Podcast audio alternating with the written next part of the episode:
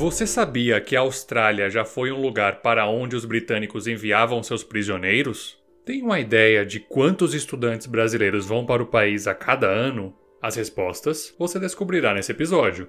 Meu nome é Lucas Valadares Filho e estou aqui para aprender e dividir com vocês sobre esse mundo que nos envolve. E esse é o País para o País, um podcast que irá contar de forma breve partes significativas da história e da cultura de cada país no mundo. Sem mais delongas, welcome to Australia!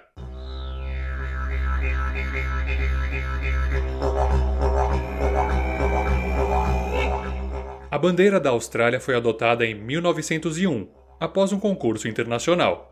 Foram mais de 32 mil desenhos recebidos, sendo que cinco deles apresentaram a configuração da bandeira atual. Cada um dos vencedores foi gratificado com 200 libras esterlinas.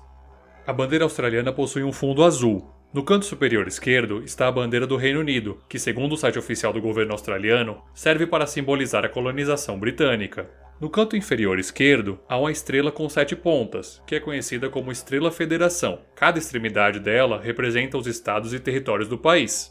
Já em todo o canto direito há um Cruzeiro do Sul, um conjunto de estrelas que pode ser visto de todos os lugares do país. Feita essa análise, é hora de falar sobre história.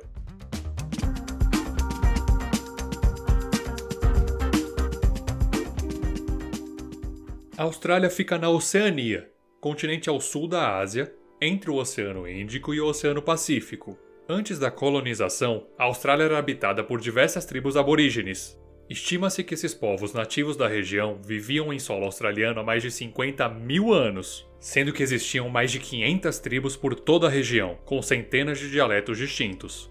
Na época das grandes navegações, portugueses teriam sido os primeiros a avistar o que hoje compreende o território australiano, pelo menos é o que comprovam os mapas de Dieppe, do século XVI. Em seguida, foi a vez dos Países Baixos mapearem as ilhas, dando nome ao território australiano de Nova Holanda e das ilhas ao sudeste de Nova Zelândia.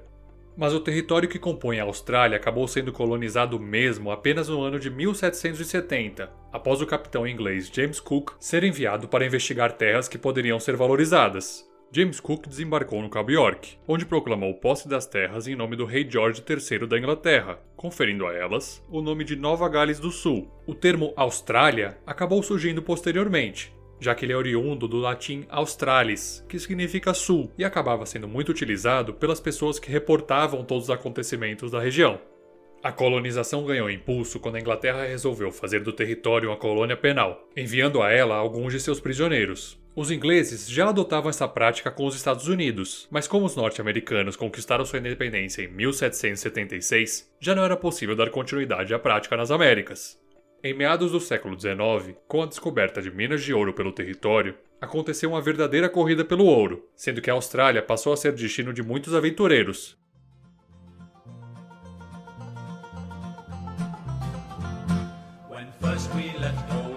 Such yarns as we were told, as how folks in Australia could pick up lumps of gold. No final do século XIX, o governo passou a adotar medidas que dizimaram as populações aborígenes.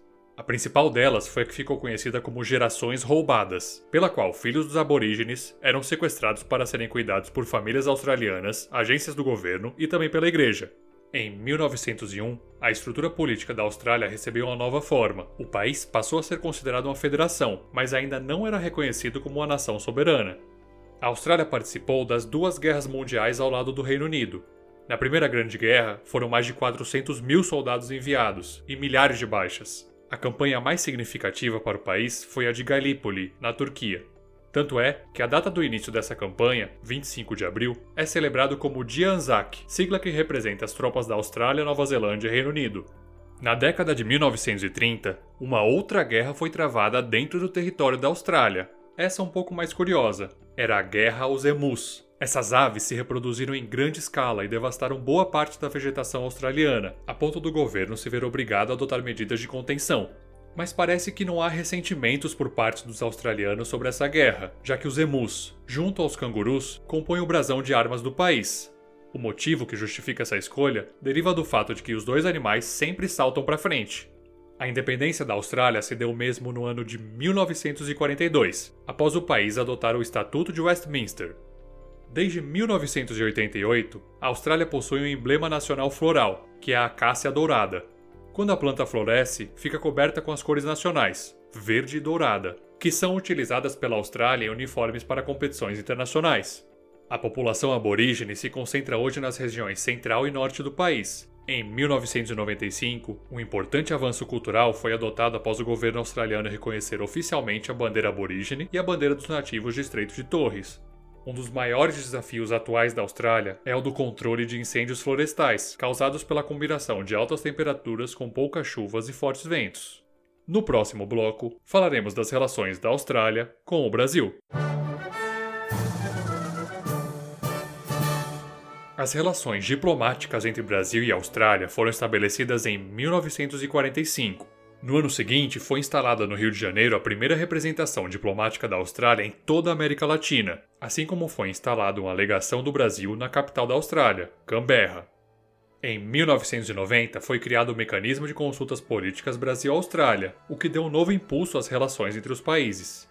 Em 2012, essas relações chegaram ao nível de parceria estratégica, sendo que no comércio internacional, o intercâmbio comercial entre os dois países já alcançou a marca de 1 bilhão e meio de dólares, com destaque para a exportação de café em grãos, máquinas de terraplanagem e sucos de frutas. Em contrapartida, o Brasil importa da Austrália uma boa dose de carvão mineral, um aspecto importante sobre as relações bilaterais tem sido o crescente interesse de jovens brasileiros em estudar e viver na Austrália. Só no ano de 2018, estima-se que esse número tenha sido de 27 mil brasileiros.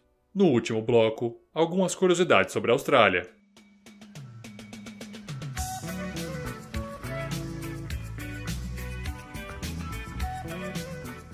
A Austrália é conhecida por sua grande barreira de coral, que atrai milhares de mergulhadores, e também pelo Outback, uma vasta área desértica no interior do país. Boa parte do Outback é coberta por uma areia grossa e avermelhada, e pode ser considerado uma terra de extremos, já que nela foram registradas temperaturas superiores a 50 graus Celsius e também temperaturas negativas.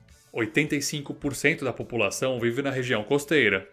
A Austrália é mundialmente reconhecida por sua riqueza em termos de fauna e flora, o país possui um vasto número de marsupiais, uma classe de mamíferos que se distingue pelo fato de que as fêmeas possuem uma bolsa ou um marsúpio, como é muito bem ilustrado pelos koalas e cangurus.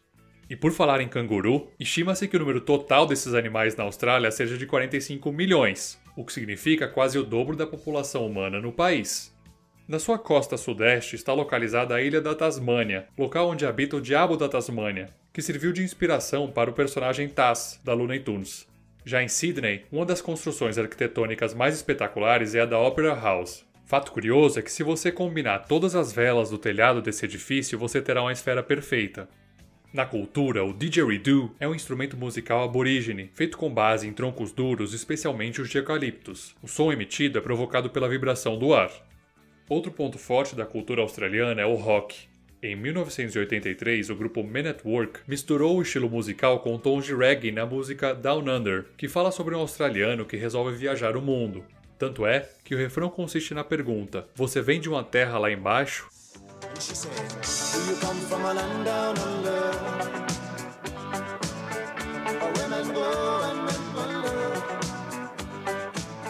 Essa música foi tocada no encerramento das Olimpíadas de Sydney em 2000, e anos antes a banda chegou a produzir um álbum intitulado Brazil, gravado com base na turnê que fez pelo país.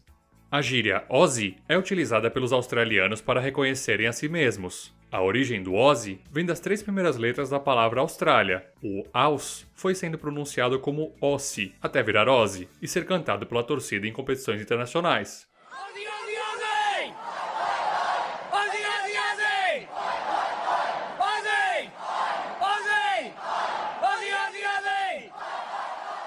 Para saber mais e ter acesso à bibliografia, entre no site www.paísporpaís.com.br. O País por País é um projeto independente e você pode nos ajudar compartilhando o podcast. No próximo episódio, o rock cede espaço para o berço da música clássica. Falaremos sobre a Áustria. Nos vemos lá!